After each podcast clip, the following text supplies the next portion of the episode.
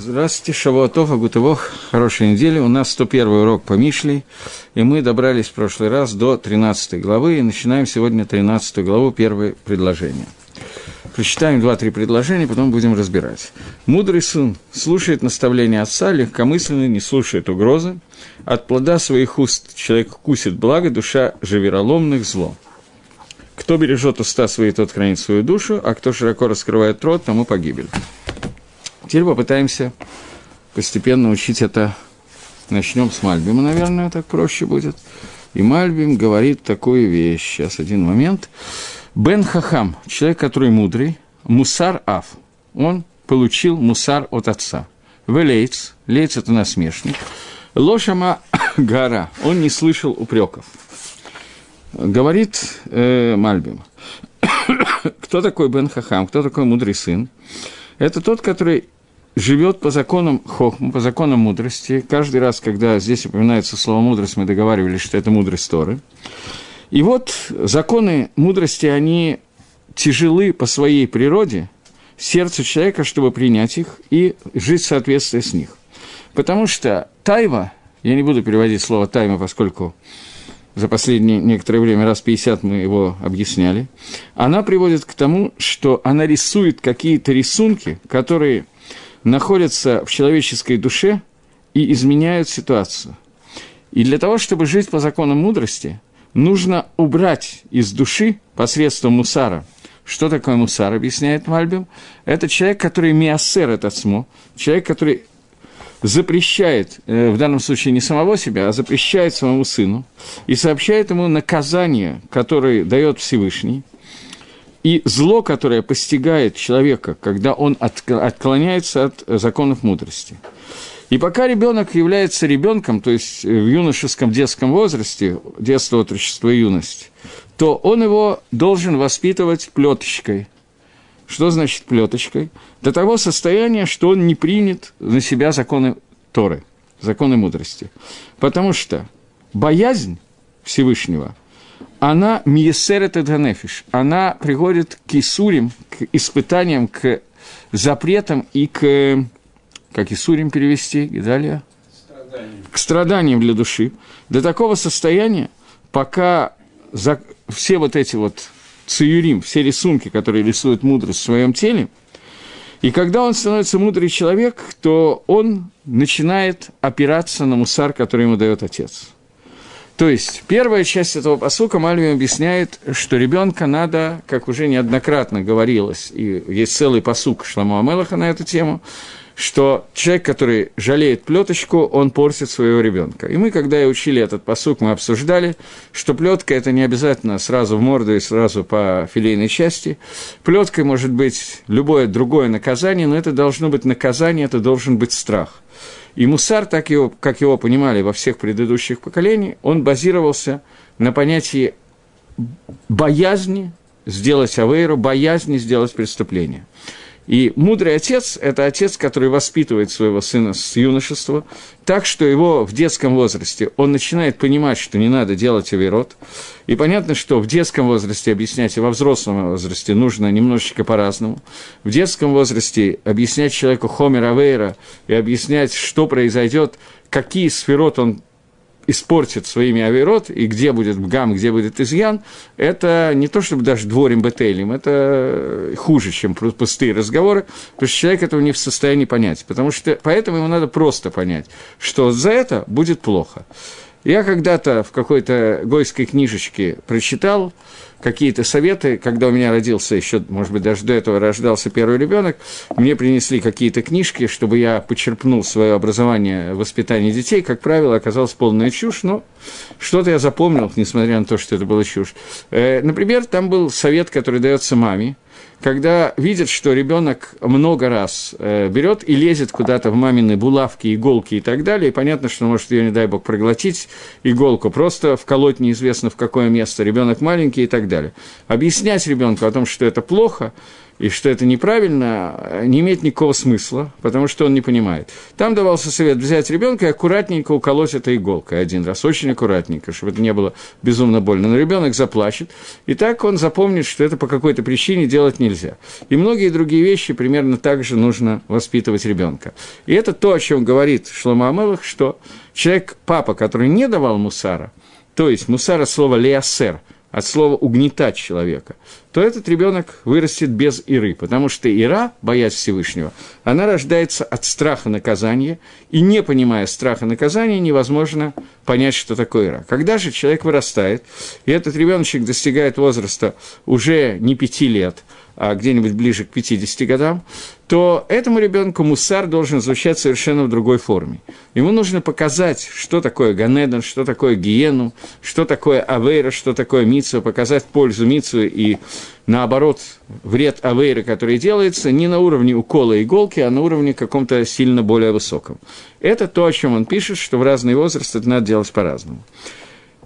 Продолжает Мальбим и говорит, что Шлома Амелах пишет, а сын, который не слышал Гара, не слышал никогда упрека от своего отца, он не только то, что это сын не мудрый, он не может вырасти мудрого сына, потому что папа его не воспитывал, но также он становится лейцем, то есть насмешником, человеком, который метлоцец, смеется над законами Торы, над законами мудрости. То есть, шита объяснение Мальбима, она очень простая, что человек, который воспитан отцом с самого начала в мусаре, он приходит к состоянию, когда он боится Всевышнего, и, соответственно, своим страхом перед наказанием и так далее, он выводит те картины, те соблазны тавы, которые строятся у него в голове, в сердце и так далее, он их выводит наружу, он от них отказывается, и в результате он приходит к состоянию, когда тава уже не голосует против исполнения заповедей, против законов мудрости, потому что мудрость ее загнала в угол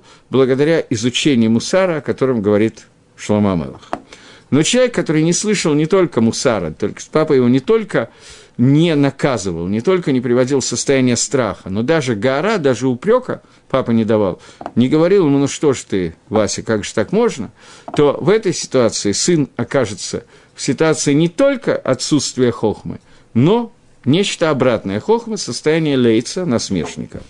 Гаон объясняет это примерно так же, но добавляет некоторые детали, которые мы сейчас обсудим. Говорит Гаон Вильна, сын, который мудрец, это мудрость его благодаря мусару, который он получил от папы.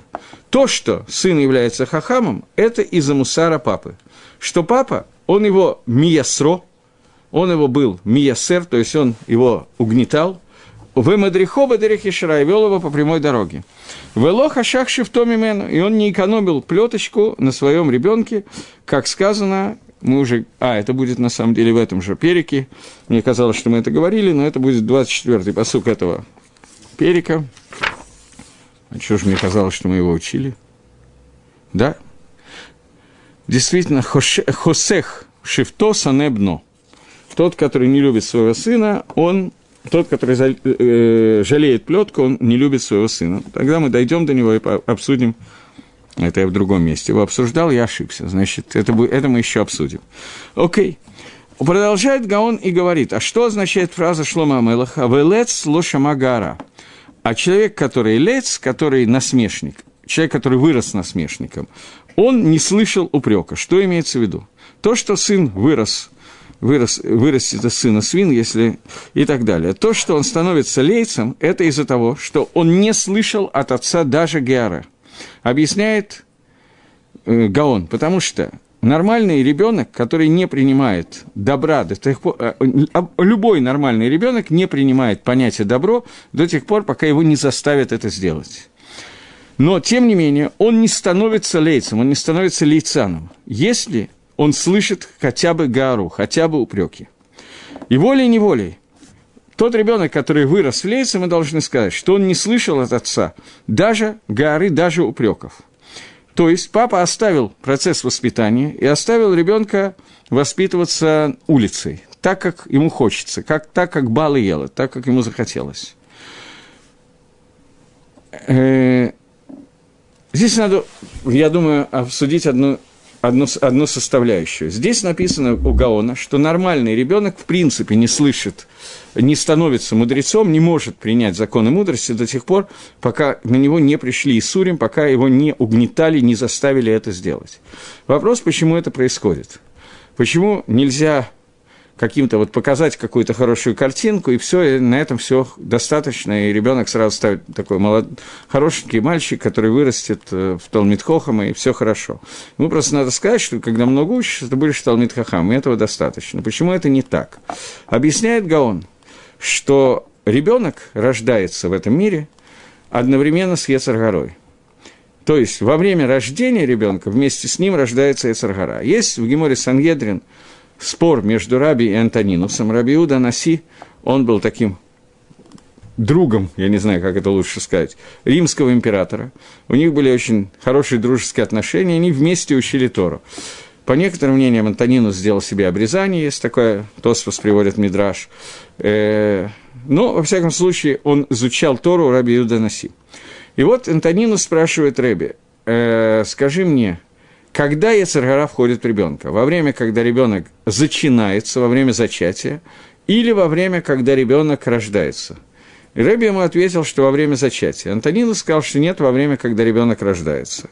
Рэби подумал и принял счету Антонинуса, сказал, что Антонинус говорит правильно, и привел посук из Торы, доказывающий, что его шита правильная, и принял эту шиту, принял эту точку зрения. Он сказал, что есть посук которое написано про Каина, совсем на другую тему, но Рэби его дараш таким образом. Написано, что БП хата сравец, что при выходе находится хет, находится авейр, находится преступление. Выход – это выход из мамы, то есть роды. В тот момент, когда ребенок рождается, в этот же момент в него входит понятие авейры. И авейра – это и есть Ецаргара. Поэтому Ецаргара входит в человека в момент, когда он рождается. Ецер готов не входит в него до момента, когда он становится взрослым, то есть совершеннолетним, мальчик 13, девочка 12 лет, и начало следующего дня. В этот момент ребенок становится взрослым, и в этот момент в него входит Ецер готов.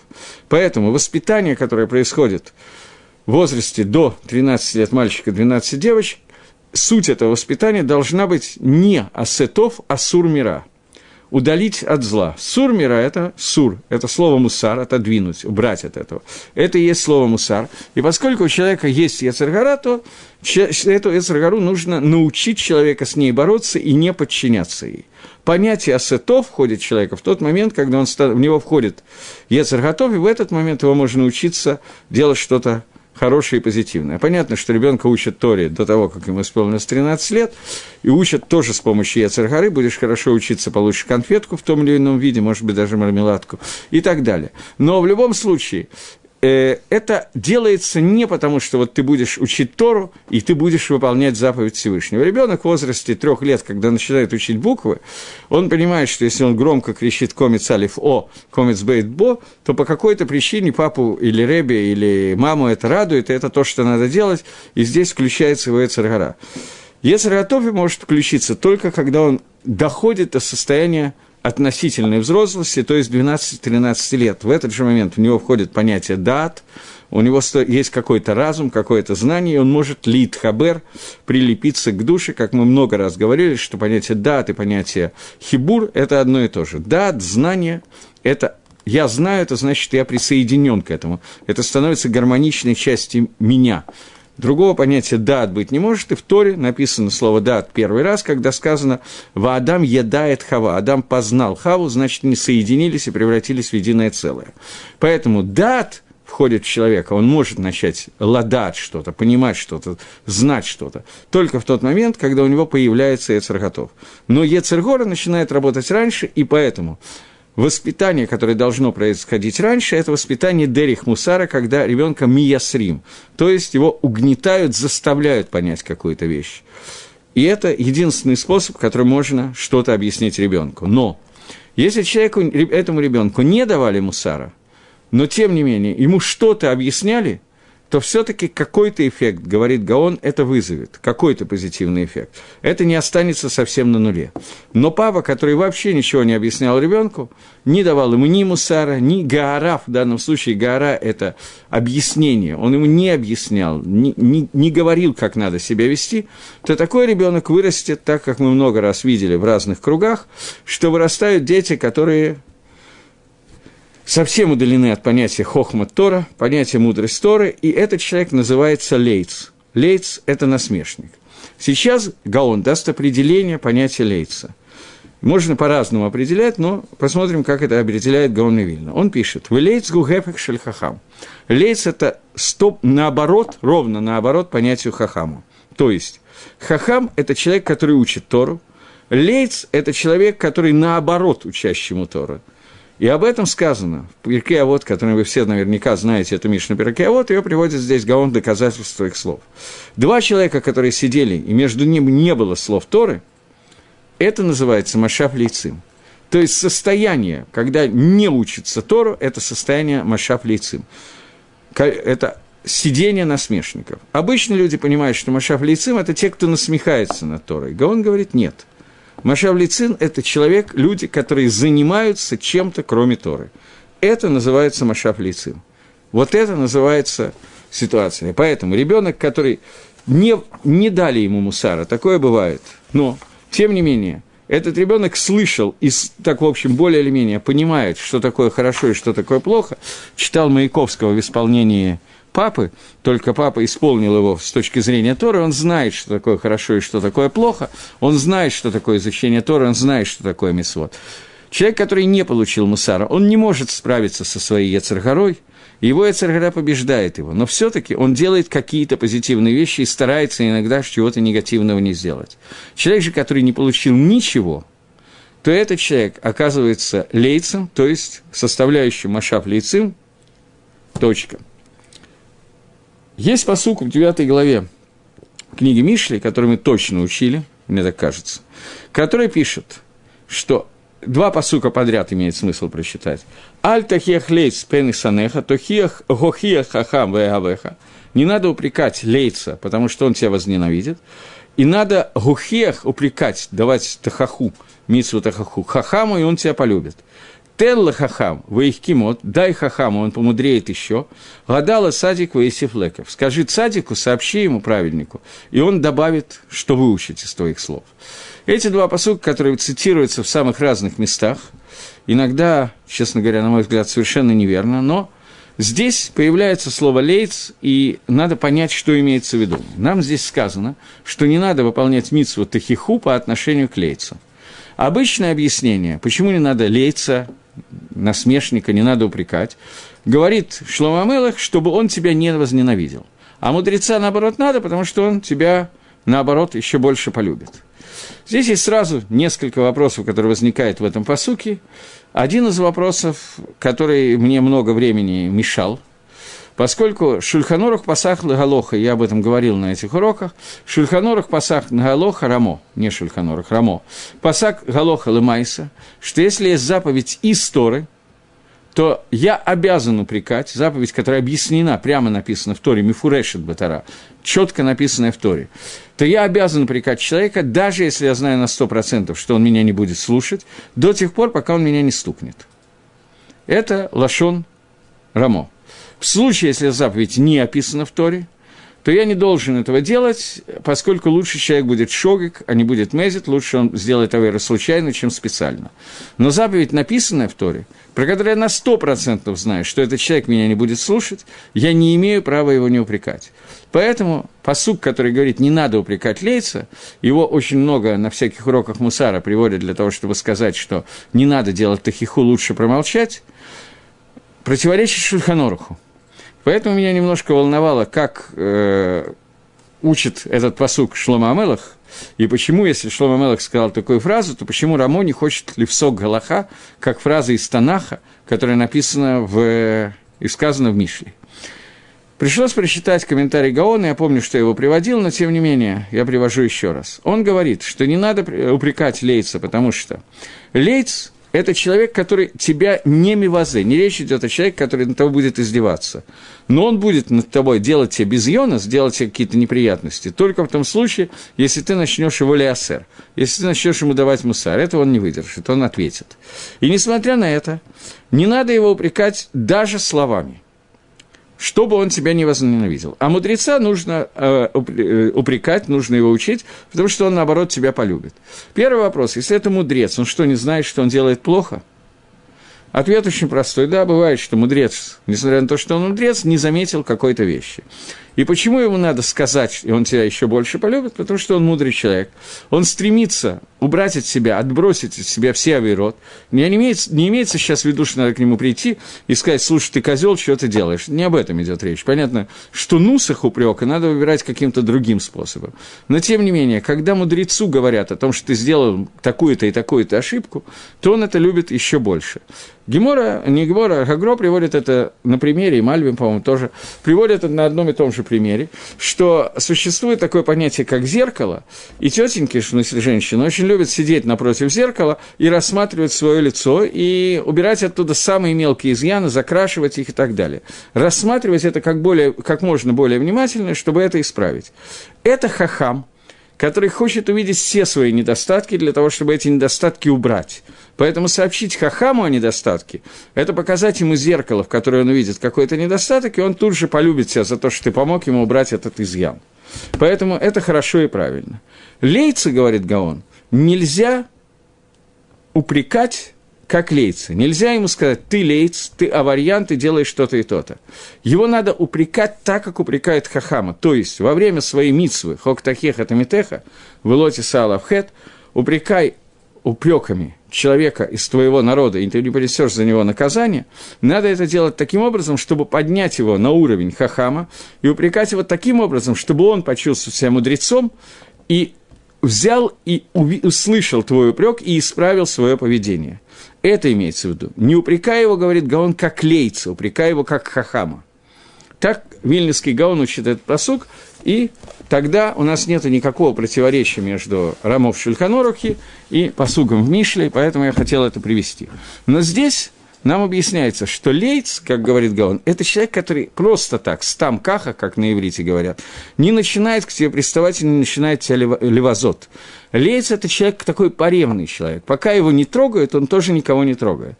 Но если его тронули, то он тоже начинает отвечать, огрызаться и так далее. Это соответствует тому, что говорится здесь, в посуке, о том, что лейцем становится человек, который не слышал Гаара. То есть лейц – это человек, который в состоянии услышать упрек. И если папа ему чему-то учил, то что-то в него войдет. Если в него вообще ничего не вошло, то таки проблема, потому что ему не сказали об этом, потому что он готов был это услышать и понять. Это комментарий этого посука. Таким образом, мы прошли один посук 13 главы. Теперь попробуем двинуться дальше и начать второй посук. Второй посуд говорит, я его уже читал, но от плода своих уст человек кусит благо, душа же вероломных – зло. Говорит Шлома Амелах, ми, ми припи иш яхель тов, венефиш богдим хамас. Меня просили, чтобы я на иврите тоже читал. Уста человека, который кушает добро, а человека, который восстает, это хамас, это разбой и так далее. Попытаемся проанализировать, ну, начнем опять с Мальбима, он говорит так. Это надо страницу перевернуть. Он говорит так. Уже сказано было сверху, в 12 главе, что Мипри Ишьи Саватов, что из плодов человека получится сова, получится то, что слово сове, насыщение добром. И там объясняется немножко другая пхина, немножко другой элемент. Здесь пришли нам сказать, потому что уста человека – это эцда тофвера. Уста человека – это дерево познания добра и зла. Мы уже объясняли, что уста намекают на мудрость, а э, имеется в виду «п», слово «п» на иврите намекает на мудрость, слово «сафа» намекает на «дат», то есть есть хохма и есть «дат». «П» – это хохма, «свата» – это «дат». В середине между ними есть еще один орган человеческого тела, который называется лашон, то есть язык. Это показывает на сферу, которая называется бина. Так же, как у каждого, так же, как у Всевышнего есть три верхних качества, так они есть у человека. Что теперь означает посук «мипри пи иш» из уст, из плодов пи человека? Утвуат сватав, бияда лашон. Это еще один посук в другом месте написано, имеется в виду, что при АП те плоды, которые вырастают из уст человека, это при эцда тофера, это при пирот, плоды дерева познания добра и зла. Потому что у мудрости есть два пути. Например, мудрость может идти двумя противоположными путями. Один путь – скромность, другой путь – гайва. И то, и другое иногда сделать мудрым, по-разному. Есть рахамим, есть экзариют, есть милосердие, есть жестокость и тому подобное – и человек, который мудрый человек, он должен вести себя в соответствии с тем, как надо сегодня пользоваться этими качествами. Человек пользуется мудростью для добра. И тогда он кушает добро с этого дерева жизни. Но человек, который богет, богет – это изменник, врун, тот, который восстает, он пользуется своими качествами, наоборот тому, как это требует хохма. И тогда его уста начинают вкушать, кушать наоборот – кушать то, что ему подсовывает нахаш, то, что ему подсовывает змея. И это некробогет. Такой человек начинает восстав, называется восставший человек.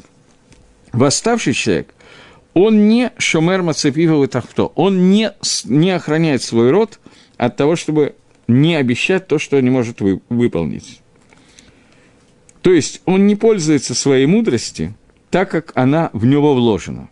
И мы уже говорили – что это включает э, и желание приобретения денег, и для этого он врет и обманывает и так далее, и включает в себя отрицательный медот, который есть у человека качество. Разница между хохмой и биной и дат, они здесь намекаются в словах «п» с фатаем и лашон. Язык, губы и рот. Поэтому здесь сказано плоды человеческого рта – они насыщают человека и его живот. Тво от сватав, тво, сказано урожай, который сказан про сватав, про губы, он дает ему насыщение. Жизнь и смерть в руках языка, и это те, кто любят свой язык, умеют им пользоваться, они будут питаться правильными плодами. Имеется в виду, еще раз он говорит одно и то же, что хохма – это эцда тофера – и поэтому ты начинаешь идти в, своей пути, в своем пути и выбираешь между э, жизнью и смертью с помощью мудрости, которая тебе дано. Я думаю, что здесь надо, Мальбим вел нас такую неожиданную судью в этом посуке, судья, которая называется «свобода выбора».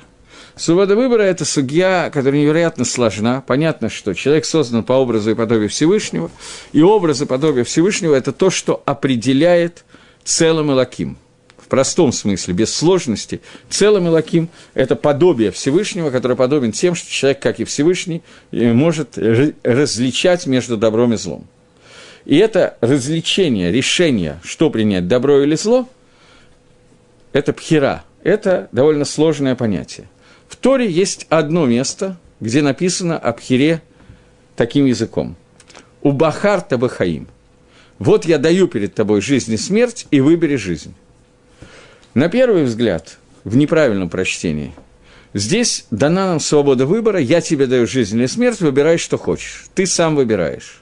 Рабойн Йона, Шарей Чува, учит этот посук иначе. Он учит, что здесь сказано, что есть у тебя обязанность выбрать жизнь. Тебе не предоставляется свобода выбора на этом уровне. Тебе показывается эта жизнь, это смерть, и ты хаяв, ты обязан выбрать жизнь. Само понятие пхиры – это понятие очень такое тяжелое понятие. Я сейчас не могу полностью в него войти, это не совсем наша тема, но просто раз Мальбим ее затронул, то попытаемся немножечко в нее войти, совсем немножечко, на толщину волоса. Потому что на самом деле абсолютно непонятно, чего хочет от нас Всевышний. Что я должен выбрать? Мне дается какая-то информация. Если на основании этой информации я, объяс... я понимаю, что это хорошо, а это плохо – то у меня нет выбора. Я это понимаю, я решаю этот вопрос. Значит, речь идет о ситуации, когда я не знаю, что мне хорошо и что мне плохо. Тогда каким образом я могу выбирать? На тему орел или решка? Помолиться как э, по жребию? Что? Что имеется в виду? Как выбрать? И все знают, что основной выбор, который есть перед человеком, в тот момент, когда он не понимает, что от него требуется, что я сейчас должен делать, как себя вести. Когда я знаю, что это хорошо и понятно, и все замечательно, то это очень трудно назвать выбором. Человек, который выбирает смерть, это немножко глупый человек. Такое возможно. По какой-то сиюминутному желанию, еще что-то. Может придумать много-много картин, по которым он выбирает. Но это не называется свобода выбора.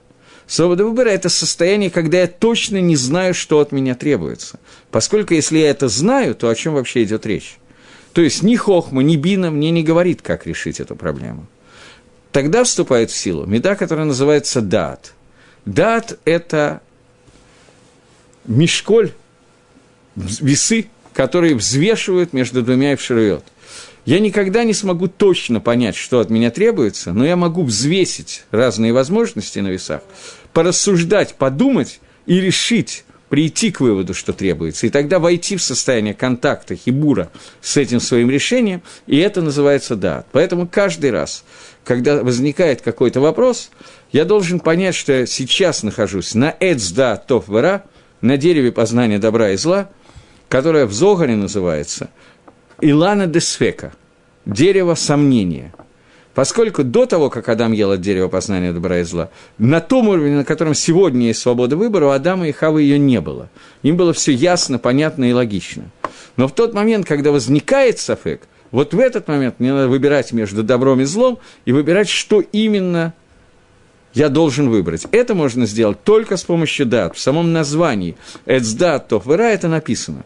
Дат в данном случае, объяснение слова дат, это некое мешколот, некоторые весы, которые помогают мне взвесить и решают, то есть умение анализировать и взвесить, что от меня требуется в данной конкретной ситуации. На основании той информации, которая у меня есть. И она есть далеко не всегда. Так вот, говорит Мальбим, что пшат этого посука, что плоды устов человека, они будут кормить его добром. А человек, который, его душа, выбирает зло и богедет, восстает против него, это разбой. И объясняет Мальбим этот посук таким образом, что человек, у которого начинаются какие-то сомнения, когда он не знает, как правильно себя вести, его уста – это то, что ест от дерева познания добра и зла. И он должен решить на основании той хохмы, той мудрости, которая у него есть – он должен проанализировать и прийти к дату, чего он сейчас будет есть, тов или ра. Это то, о чем сказано, что уста человека, его язык, его уста, его понимание, его мудрость должны помочь ему взвесить и решить, что в данном случае будет эцда тов, а что будет эцда ра. Так Мальбим объясняет этот кусочек. Гагро, переходим к Гаону. Гаон говорит, что из уст человека питается, с помощью своих уст, плодов своих уст, человек питается добром. Что такое пирот, говорит он? Что такое? Совсем другой Магалах, не тот, который Мальбим дает. Что такое пирот? Что такое плоды праведника, которые не, да, не даются ему в этом мире? Но, то есть, человек, праведный человек, он получает награду за свои мисвод не в этом мире. Схармитсва Багай Алмалейка, нету награды за мисвод в этом мире. Поэтому награды человек получает за заповеди только Баалам Аба, только в мире грядущем. Но, тем не менее, говорит Гаон, что есть садиким, которые получают пирот, не награду, но проценты, пирот, плоды от этой награды в этом мире. Как мы с вами регулярно читаем в утренних брахот, Элла дворим шадамахель пиратейхам баламазе, вот вещи, пирот, которых человек ест в этом мире, а керен каемет лаламаба, а сам капитал остается, награда остается в будущем мире. Говорит Гаон, он делает Гагдару, не пересказывая эту Мишну, поскольку ее и так все знают, то Гаон делает, Гагдару делает определение, за что плоды полагаются в этом мире. Он говорит, что пирот праведника, плоды работы праведника, не даются ему в этом мире, а только при условии, что он является хорошим не только для Всевышнего, но и для созданий. Тогда ему даются эти плоды – это слова Гаона. То есть, он дает Агдару, что любая митсва Бен Адам Лахаверо, любая митсва, за которую человек, дальше он напишет, что не совсем так, как я говорю, но близко, э, любая митсва, которая связывает человека с другими людьми, за эти митсвот есть спирот в этом мире. За эти митсвот. И это сказано при, при пи-иш, То есть цадик называется Иш, он называется человеком. Как сказано, Иш цадик тамим, он приводит посуд для доказательства. В Икар пирот, главная часть понятия пирот, это Талмуд Тойра. Это изучение Торы. Что она кинегит кулам. И здесь сказано, что за изучение Торы он получает пирот, изучение Торы становится пирот в этом мире для человека, который микаем мицвод по отношению к другим людям. Здесь у меня есть город, который внизу написан, где он приводит Пируш Мишная с Рамбама на Мишну П и пишет так, что то, что сказано, это вот та самая Мишна, которой мы уч- молимся в утренних брахот, которая говорит о награде за заповеди в этом мире человека, который отделяет П, Бекурим и так далее. Он говорит, что то, что сказано, что он ест плоды, а Керин, то есть основа, капитал остается – то есть, если человек выполняет митсвы, которые зависят, связаны с исправлением отношений между человеком и своим ближним, то за это у него есть награда Валамаба за саму митсву. И он получает какую-то пользу от этих митцвот, чтобы вести их хорошо в, по отношению к другим людям, даже здесь. Это Рамбам, который пишет то же самое, что Гаон видно. Я хотел тут привести, если я сейчас его найду, я отснял, но отснял немножко, не, ну ладно, неважно. Есть Мишна в трактате Перкиавод, которая говорит, а ее таки я не отснял, есть Мишна в трактате Перкиавод, которая говорит, что есть пять вещей, которые, если человек делает, он отдаляется от Аламаба, есть пять вещей, которые он делает, он приближается к Аламаба. Э, здесь нету случайно Сидура, чтобы Перкиавод взять. Одну секундочку, я зачитаю это. Во втором перике, седьмая Мишна, Перкиавод. Спасибо большое, извиняюсь.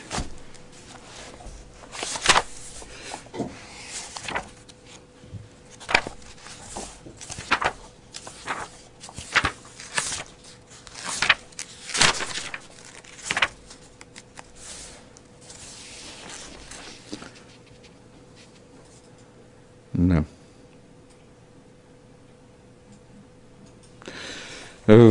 В этом издании это восьмая Мишна. У меня в издании Маорали это седьмая Мишна. Уайамер, он говорил, это продолжение прошлой Мишны, которая приводится от имени, от имени Гилеля. Гилель говорил – Марбе басар, марбе рима. Человек, который увеличивает мясо, то есть много кушает, и у него становится такой хороший, добрый, толстый человек, это приводит к тому, что у него будет много гнили, то есть когда он умрет и будет в могиле гнить, то эта гниль будет более серьезная, чем это хуже, мы сейчас не будем обсуждать. Марбе нахоси, марбе дага. Человек, у которого много имущества, у него много забот, много нашим, много женщин, жен, много кшафим, много колдовства, много служанок, много зима – много прелюбодеяния, много рабов, много воровства. Точка. Это первые пять вещ, вещей, которые приходятся, каждый, приводятся, каждый из которых дает какой-то минус в существовании человека.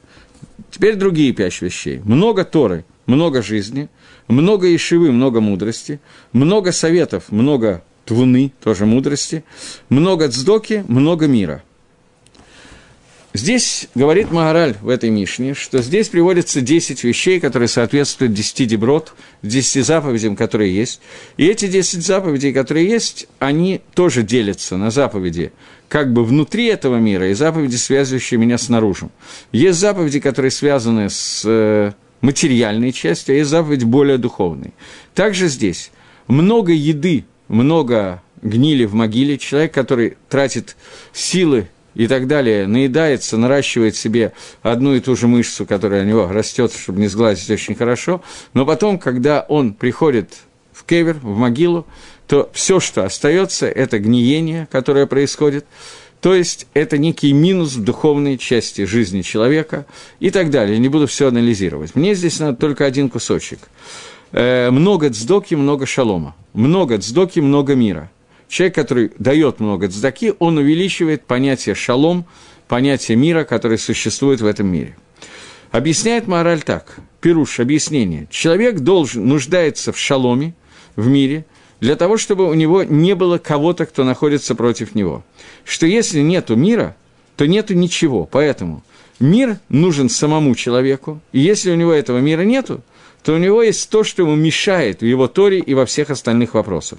Поэтому говорит Гилель, что человек, который дает много цдока, цдока – это не что иное, как понятие шалома, понятие установления мира. Потому что, когда человек ставит свои слова на дин, на закон, и не делает выше, чем требует Мишрададин, Лифни Мишрададин, выше, чем требует требования закона, то этим волей-неволей всегда рождаются какие-то махлокисы, какие-то споры. И ровно наоборот, когда действие человека – это дздока – и оно всегда идет лифними шардадин, выше того, что требует суд, что дздока – это не, не суд. Дздока – это всегда обратное суду. Когда я миватер, я не обращаю внимания на какую-то вещь, я готов простить, я готов подарить, я веду себя выше, чем требует закон. Поэтому дздока приводит к состоянию мира. И об этом сказано в Ишаягу, я не буду все читать, что здесь приведено, и, сказано, и сказано «Гадоль гамаасе мин гаасе» – выше тот, кто заставляет кого-то дать сдоку, чем тот, кто дает сдоку. То есть тот, кто смог кого-то уговорить дать сдоку, договориться с ним, это еще выше, чем само давание сдоки, потому что тем самым увеличивается количество людей, которые участвуют в сдоке, и тем самым увеличивается количество мира, количество шлеймута, которые есть в этом мире. Мораль нас сводит такой судью, он продолжает как бы идею Рамбама, который говорит Перуша Мишнаис, что заповеди, которые связаны с отношением между людьми, эти заповеди приводят к совершенно другому состоянию. Заповедь отношений между людьми – это заповеди, которые всегда идут. Лифни Мишурад один объясняет мораль. Это дздока, который приводит к шалому, который приводит к какому-то изменению отношений в этом мире, который вносит мир шалом. Шалом происходит от слова шлейму, целостность. Это не только отсутствие войны, это не только отсутствие ссоры.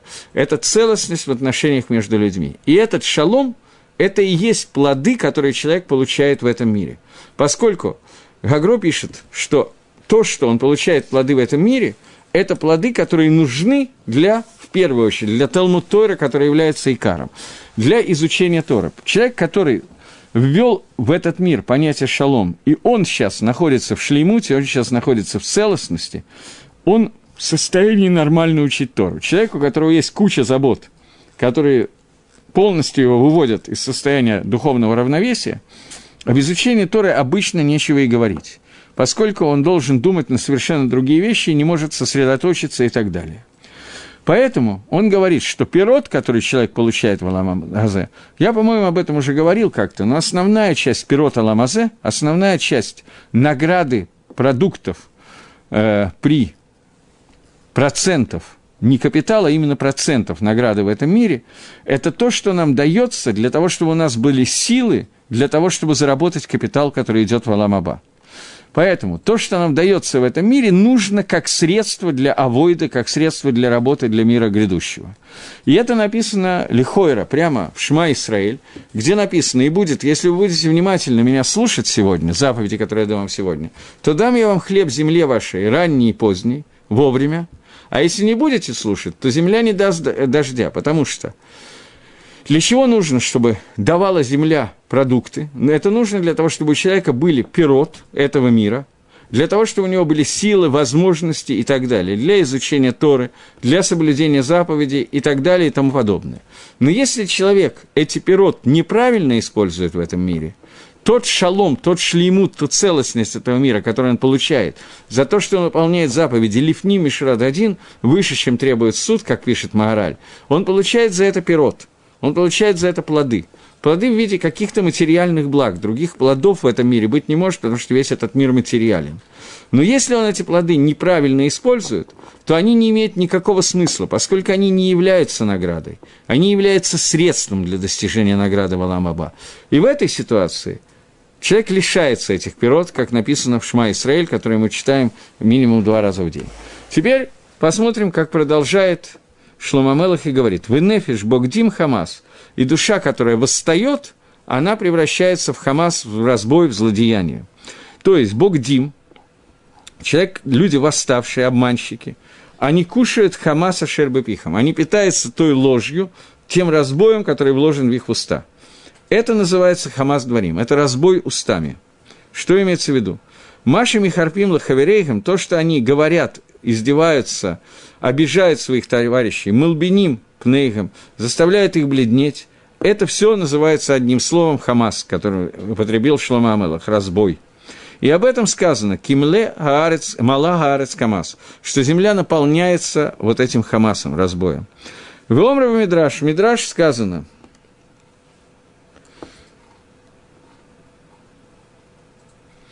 это Мидраш Раба Наберейшис, в котором приведена такая вещь. Шигам ганигзель гаямала хамас, что понятно, что в процессе обворовать всегда существует два действующих лица.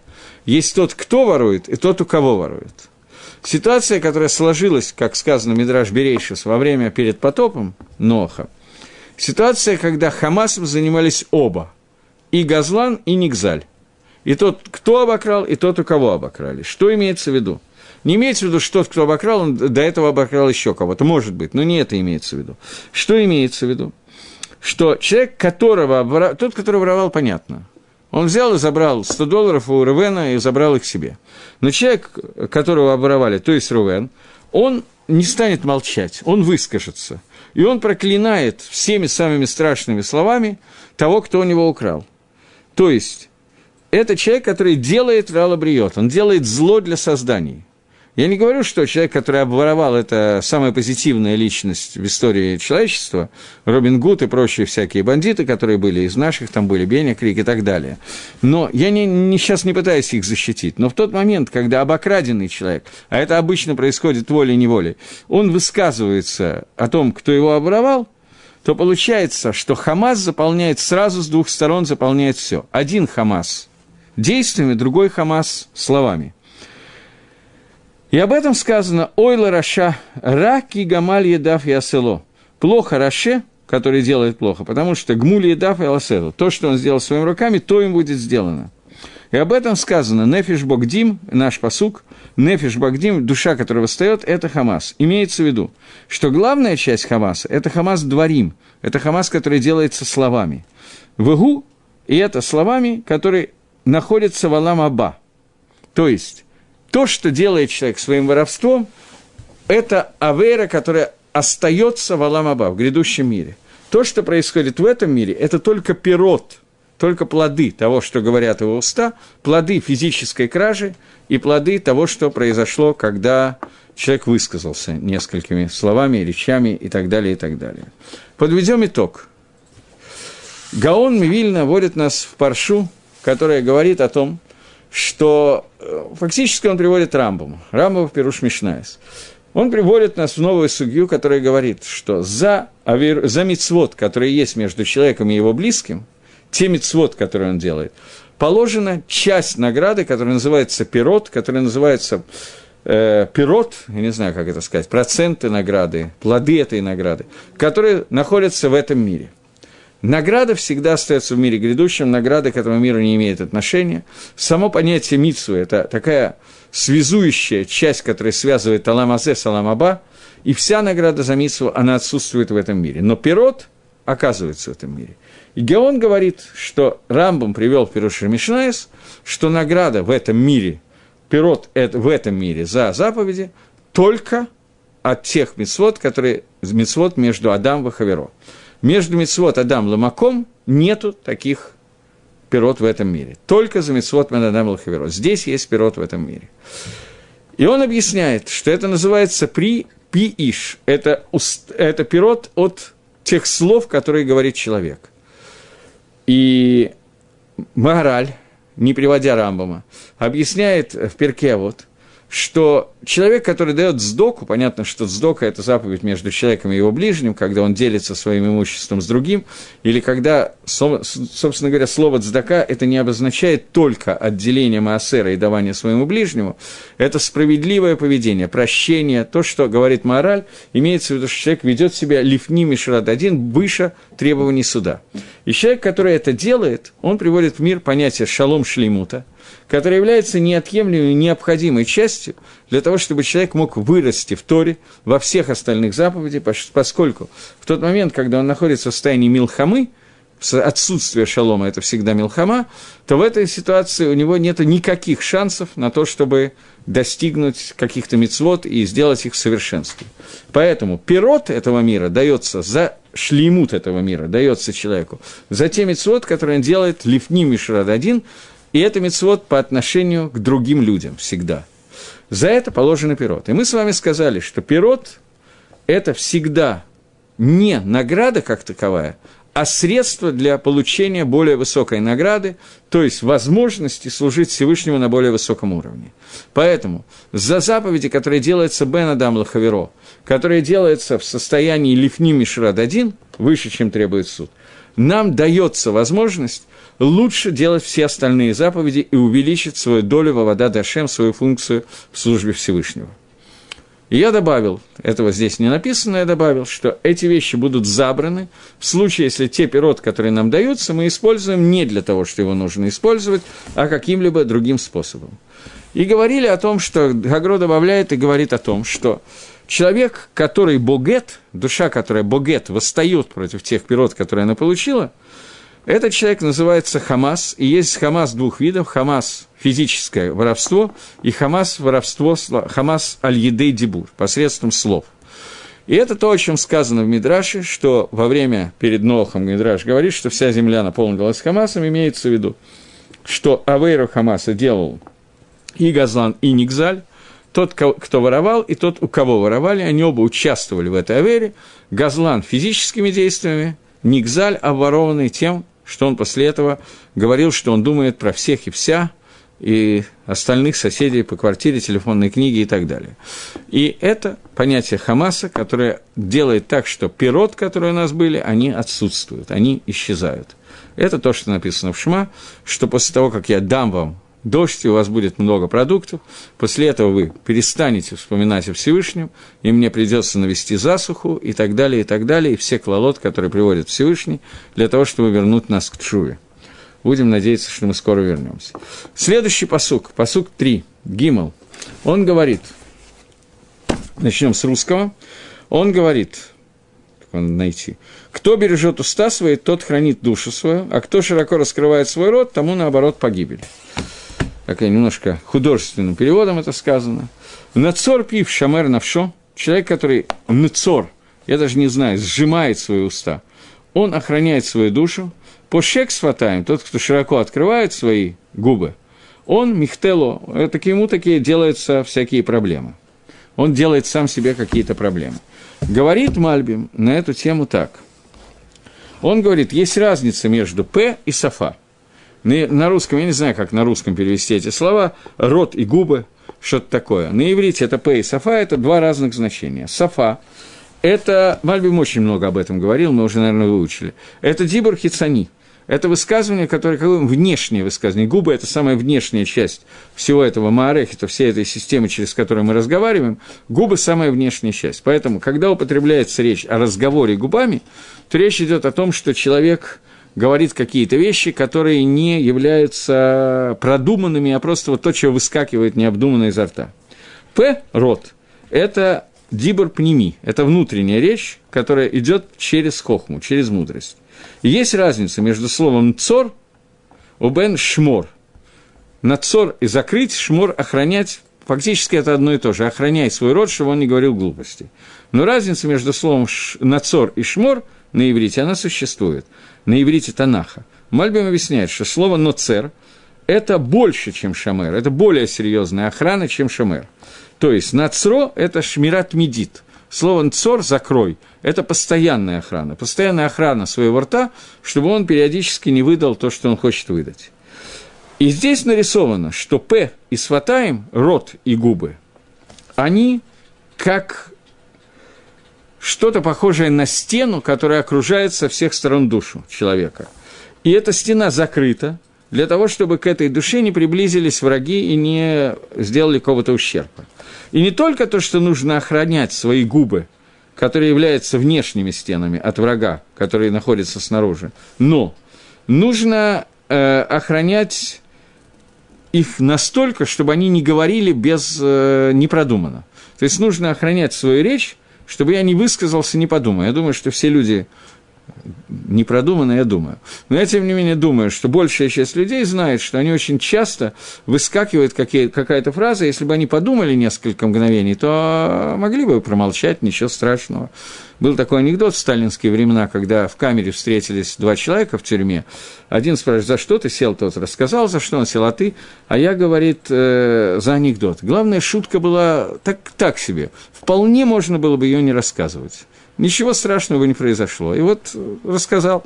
Так вот, какие-то вещи, которые вполне можно было не рассказывать, а мы рассказываем, они ведут не только к камере во времена Сталина, а ведут к более серьезным последствиям. Поэтому человек должен закрывать свои уста до такого состояния, что даже высказывание, не то что непроизвольное высказывание, но даже высказывание, которое он говорит, продумав с помощью хохмы, тоже нужно, требует шмира и тира, тоже требует дополнительной шмиры, дополнительной охраны.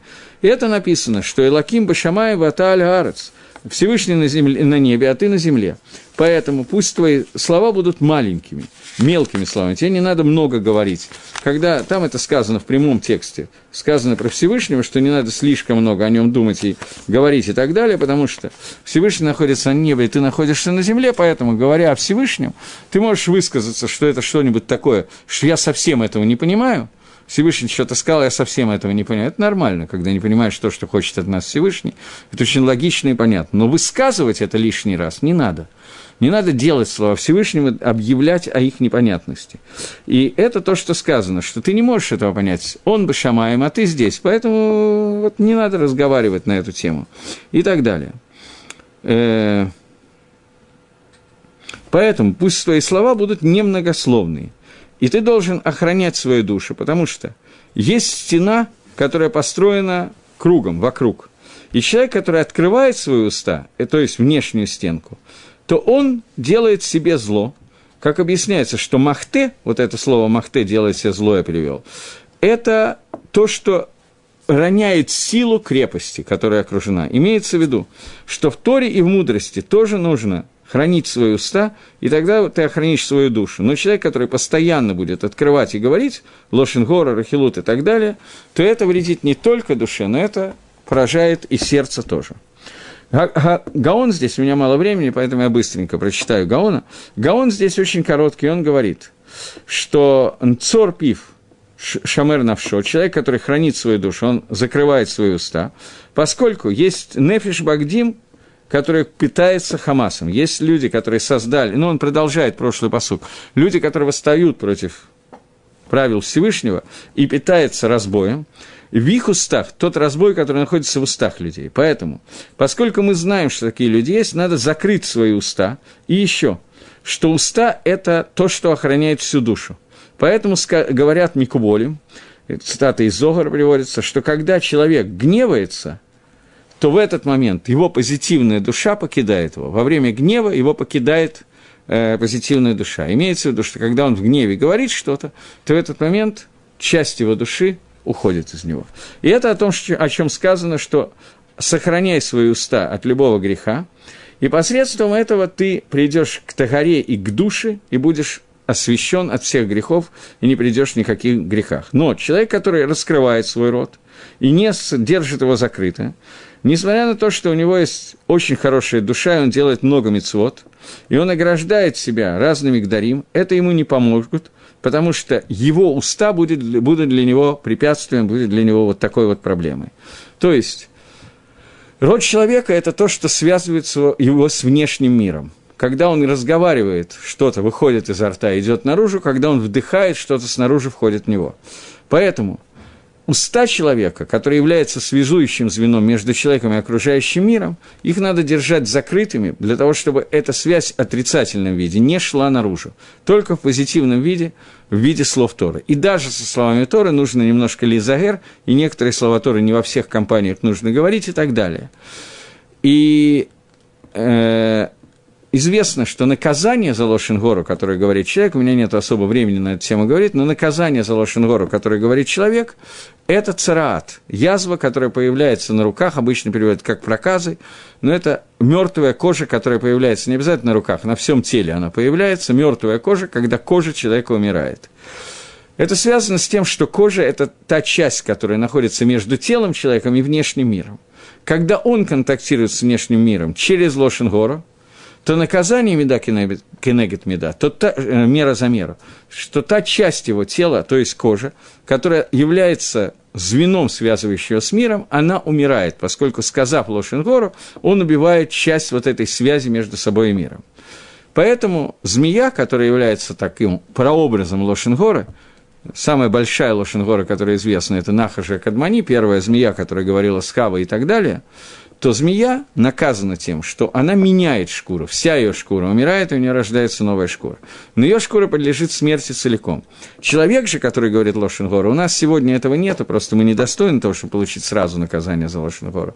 Но в таком стандартном состоянии, когда Тора открыта и вся видна, то наказание за то, что он устами выводит наружу какие-то гадости, служит то что, то, что связывает его с внешним миром, оно умирает, и на него появляются куски кожи, которые умирают.